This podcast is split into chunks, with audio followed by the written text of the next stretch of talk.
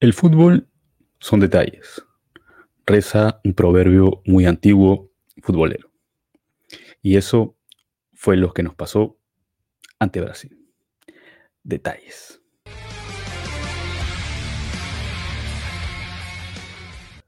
Perú terminó la fecha doble con un solo punto. Era algo de preverse. Ganarle a Brasil siempre nos ha costado y siempre le cuesta a la mayoría de equipos de Sudamérica. Así que no es algo estrictamente que se sujete o que le pase a la selección peruana. Lo que más duele, lo que más jode es cómo se pierde. Un partido que venía bien, que Perú estaba jugando bien, que el VAR nos estaba dando la mano, que el árbitro Rapalini, argentino, tal vez por eso, no lo sé, nos daba cierta sensación de no haber un favoritismo como en otros partidos ya recordados con algún árbitro chileno que no queremos ni nombrar. Parecía que todas las cosas estaban a nuestro favor, parecía que los astros se habían alineado, que podíamos parar un huevo sobre la mesa y que de no pasar una catástrofe o algo fuera de lo normal, el empate estaba dentro de nuestros bolsillos. Nos íbamos con dos puntos hasta ese momento terminando esta primera ronda de las eliminatorias, lo cual, por cómo venía Perú, por las ausencias, por un proceso nuevo, por un técnico nuevo, por ser Brasil, era aceptable. Es más, más que aceptable. Era importantísimo para nuestras aspiraciones dentro de las clasificatorias dentro de este proceso. Y los detalles terminan derrumbando todo un trabajo de 90 minutos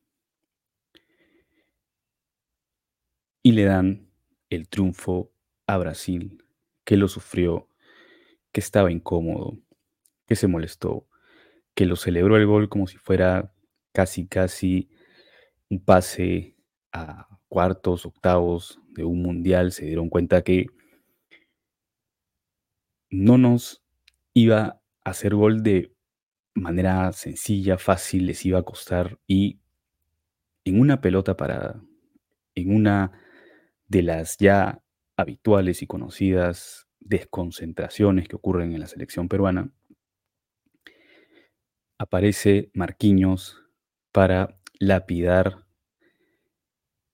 un buen resultado hasta ese entonces del el equipo de Reynoso, de la selección,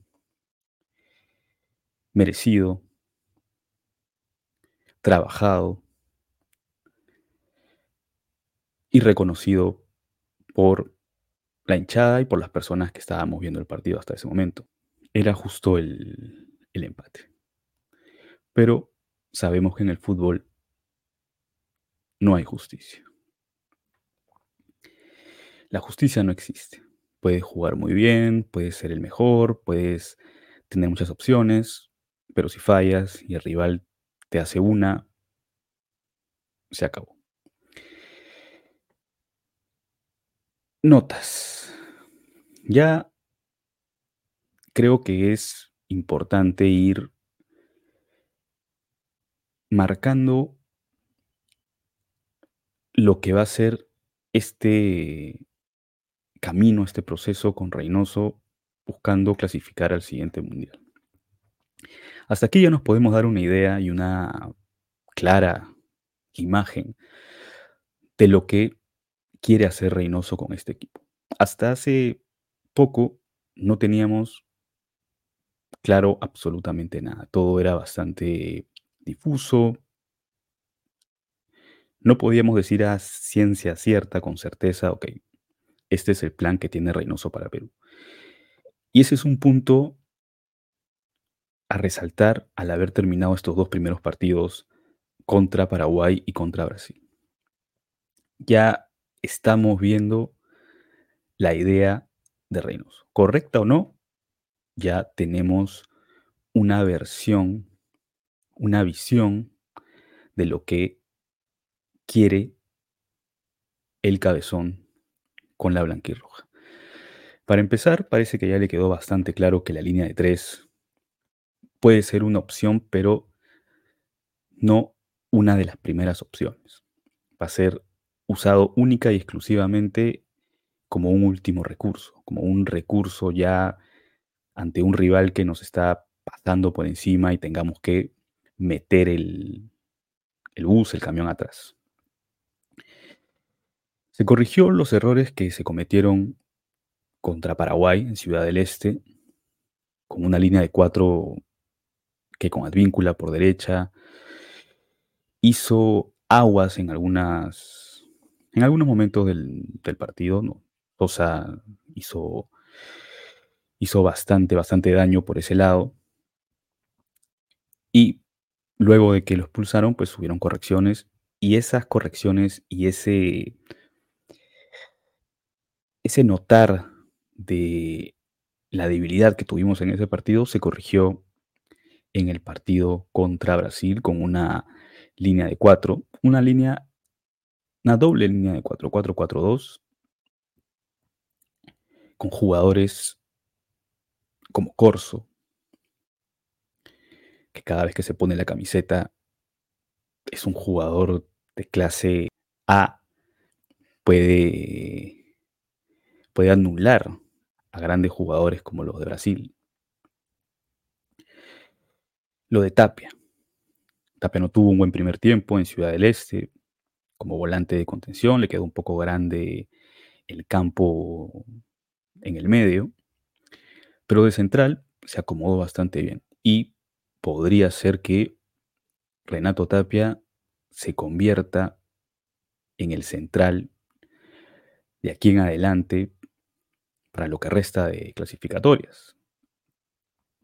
Sobre todo porque Araujo, Zambrano, no, no son del total gusto de Reynoso.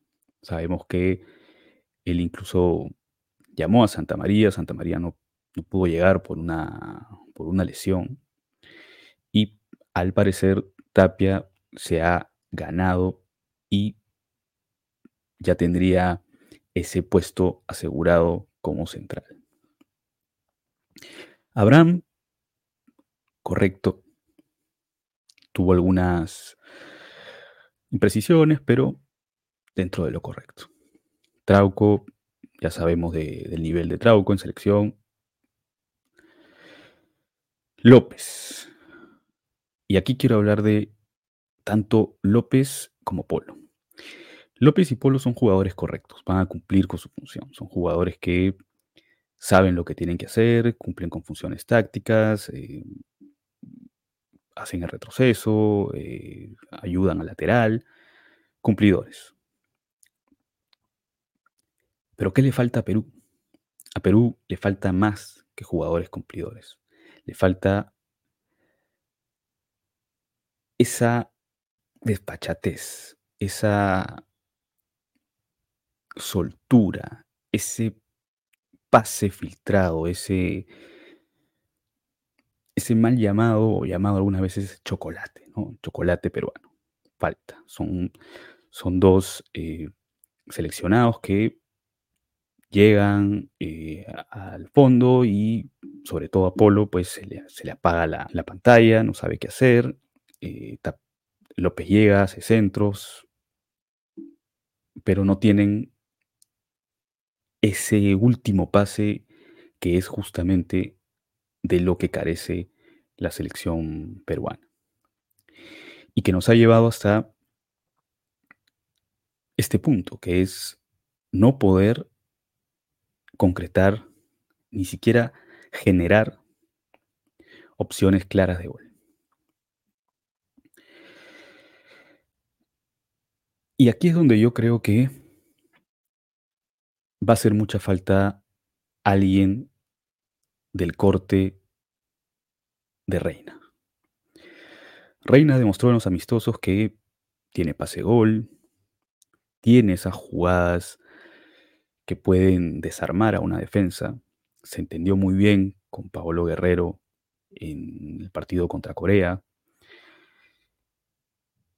Y seguramente cuando recobre el nivel, se ponga bien físicamente y se recupere de ese bajón anímico seguramente que tiene por no haber podido salir de alianza, va a ser importantísimo y fundamental en la creación de oportunidades de gol.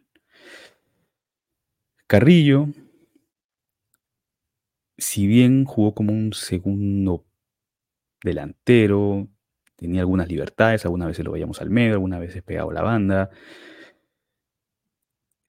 Está un poco más libre, pero ya no con esa función de recorrer y ayudar al lateral por ese lado, porque lo mismo que pasa con Guerrero es que Carrillo, el físico ya no es el mismo de antes, tiene, eh, pues los años encima pesan y se va a tener que reacomodar a esta nueva función que se le está dando en la selección, que también es lo que viene haciendo en su club un poco más como volante. Entonces,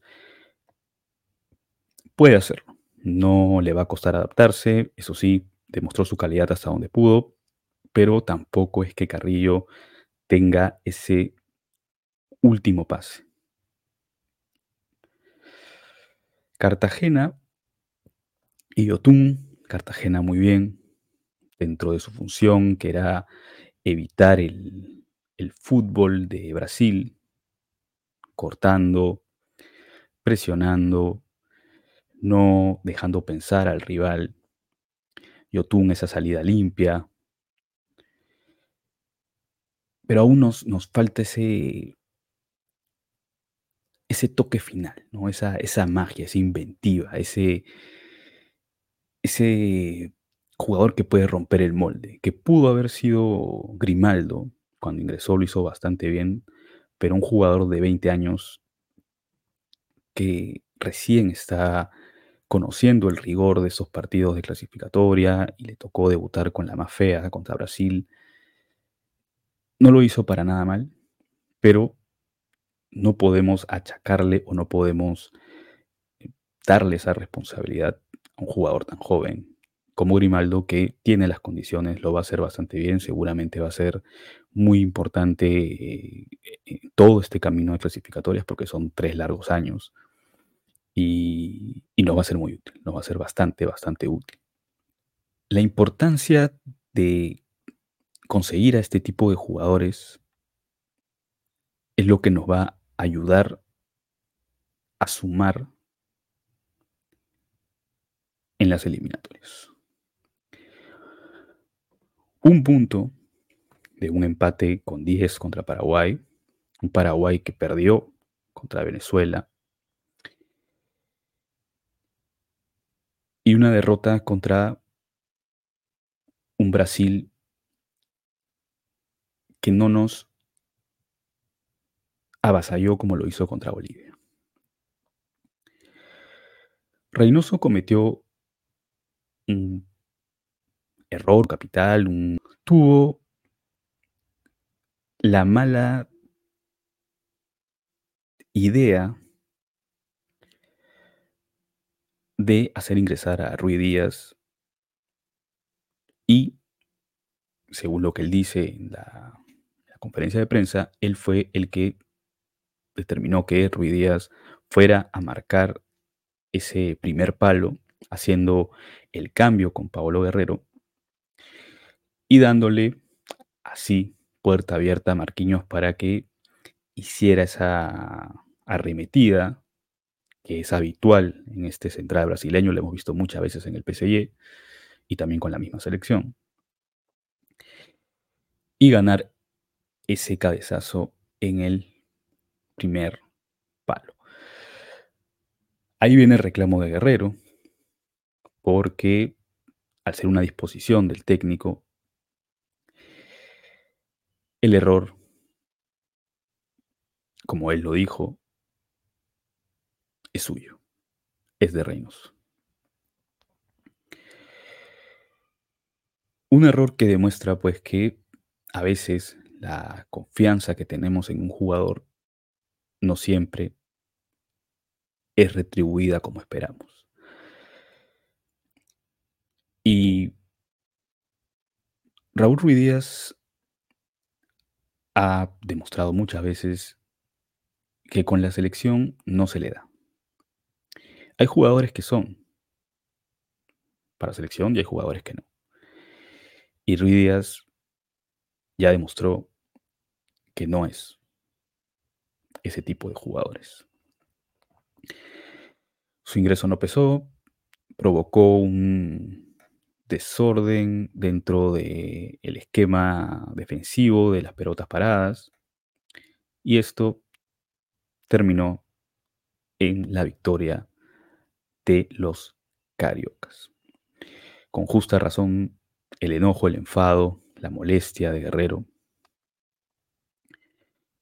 y con justa razón también la molestia de los hinchas. Pero si algo tenemos que rescatar de todo esto es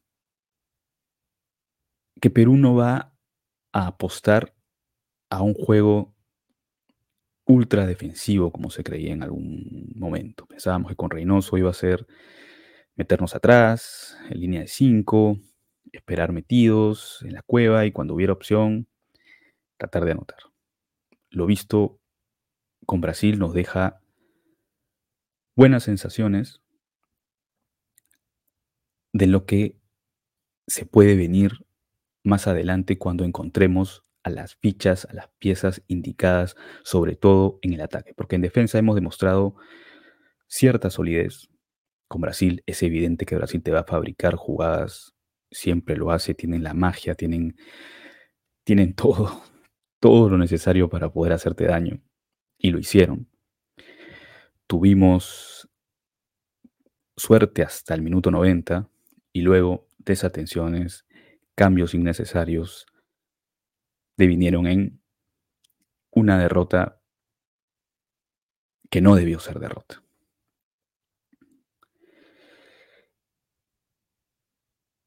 Y estas sensaciones positivas que nos está dejando esta, esta versión de Perú, esta versión de Reynoso, con bajas, con vaca sagrada fuera, con oportunidades a los jóvenes, como Chico Grimaldo de 20 años, es alentador, es alentador, pero no significa que vaya a ser suficiente. Si seguimos por esta misma senda, por este mismo camino, lo más probable es que consigamos más empates que victorias en este trayecto de las clasificatorias. Sin gol, lo único que podemos hacer es defendernos y esperar que el otro no nos marque. Pero de lo que se trata el fútbol es de hacer más goles que el rival. Y es ahí donde está la deficiencia de este equipo de Reynoso. El gol. Esperé más también en pelotas paradas, muchos fallos en pelotas paradas. A la hora de ejecutarlas, me refiero. Pensé que en este búnker que creó Reynoso para que la prensa no viera eh, que se estaba cocinando dentro de, los entrenamientos, pensé que se había trabajado mucha pelota parada. Yo de verdad lo creí. Y no sé si es que los jugadores en el momento no lo ejecutan bien o no les sale como lo hacen en los entrenamientos o no se está trabajando de la manera correcta, pero estamos desaprovechando mucho esto que nos podría ayudar bastante a resolver el problema de la falta de, gol. Reynoso va a tener que replantear muchas cosas, tiene un mes. Tiene un mes para replantear qué se hizo bien, qué se hizo mal. Seguramente no solamente con las notas que ha hecho durante estos dos partidos, sino con las notas que se le está dando a los jugadores, a las piezas, a los nombres. Ya teniendo todo esto claro, todo lo que ha ocurrido en este partido con, con Brasil y con Paraguay, la nota creo que es, es un 10, 10.5 raspando, creo, de Reynoso, por lo último que nos deja, lo último que nos deja.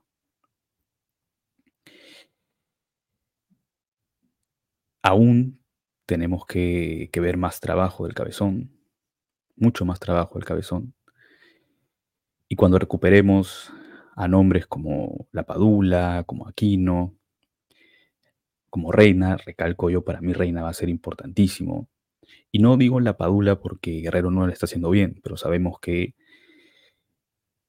la Serie A, el calcho, el ritmo, la edad, estas cosas influyen, influyen bastante y seguramente serán un factor importantísimo en nuestro ataque, un ataque más fresco para lo que, lo que falta. De eliminatorias, Guerrero es un gran delantero, su chamba excelentemente bien, gana faltas, mucho, eh, mucho juego de espaldas, eh, bajar la pelota, hacer jugar a los compañeros, ganar minutos, refrescar para que el rival no se nos venga encima. Eso ya lo conocemos de Guerrero.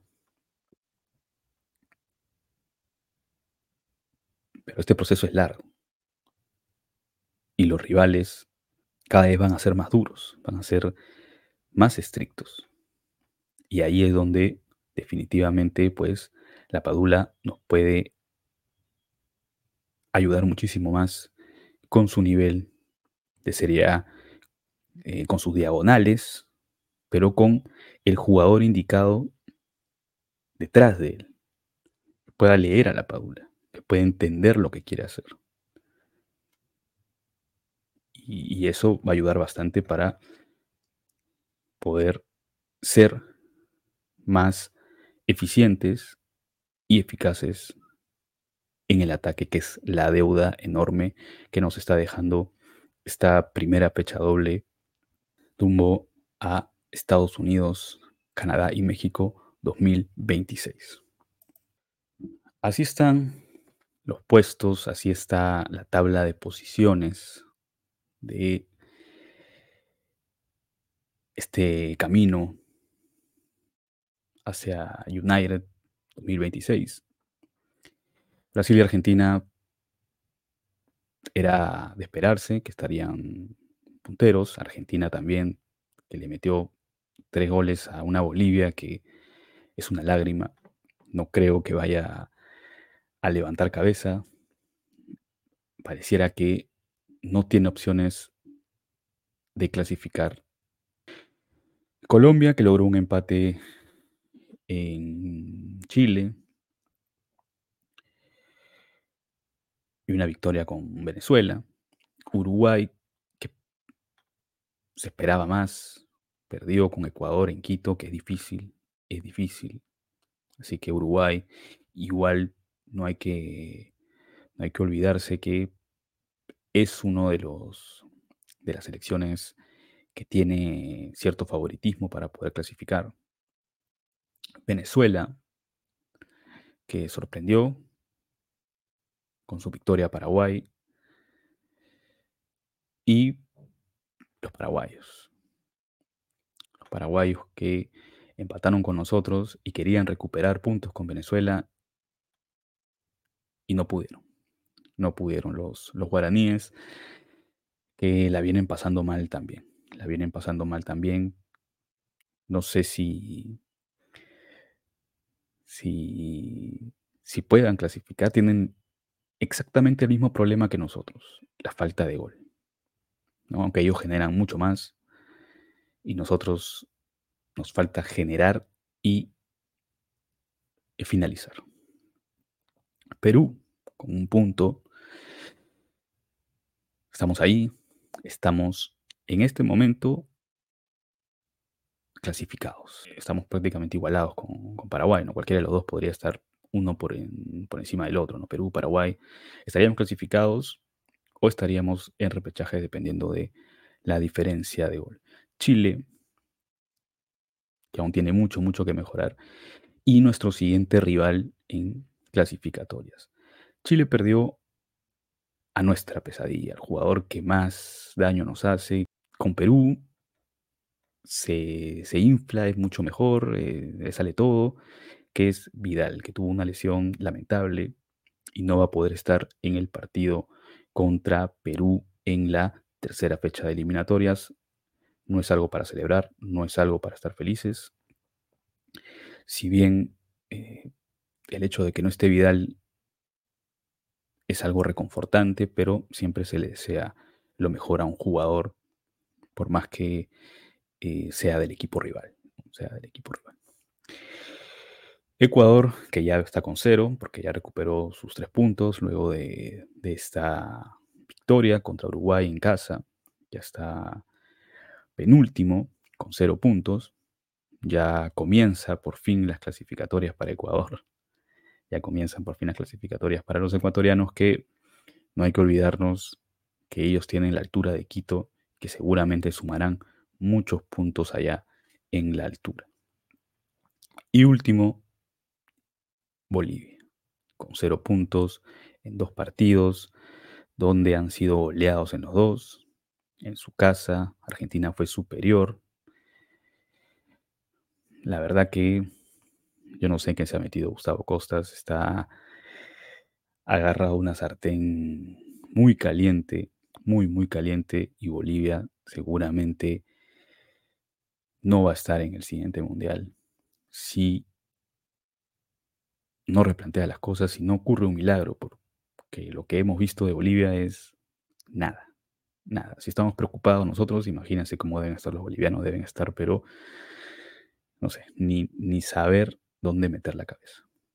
Ni saber dónde meter la cabeza. Inclusive los mismos bolivianos apoyaban a los argentinos. Cuando llegó fue una locura ir a, a ver a Messi. Parecía que Argentina era local en Bolivia. Es una cosa alucinante. Es una cosa alucinante y lo, los altiplánicos pues tendrán que, que buscar sacarle la vuelta a esto. Igual nosotros sabemos cómo es esto, ¿no? A veces parece que el inicio es, es sombrío, es oscuro y el camino es largo.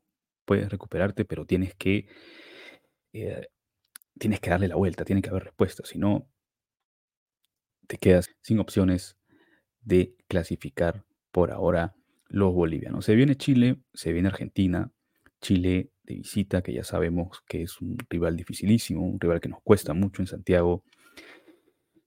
Hay una paternidad de Chile, así que ojalá podamos sacar al menos un empate, nos vendría bastante bien empatar en Santiago. Y con Argentina, el campeón del mundo, con Messi, con todas sus estrellas, pues veamos qué puede hacer Perú. Perú normalmente a los equipos grandes le hace buenos partidos. Esperemos que esta vez no se cometan los mismos errores que se cometieron con Brasil. Vamos con todo, apoyemos a la selección, apoyemos a Reynoso, que se dé cuenta quiénes sí sirven para la selección, quiénes no sirven, los jugadores que quieren, que quieren volver, que hagan todo lo necesario para volver, que estén en el equipo a mejorar y afrontar los partidos que nos quedan con la misma actitud con la que enfrentamos a Brasil. Sin más, me despido. Hasta una siguiente ocasión. Nos vemos.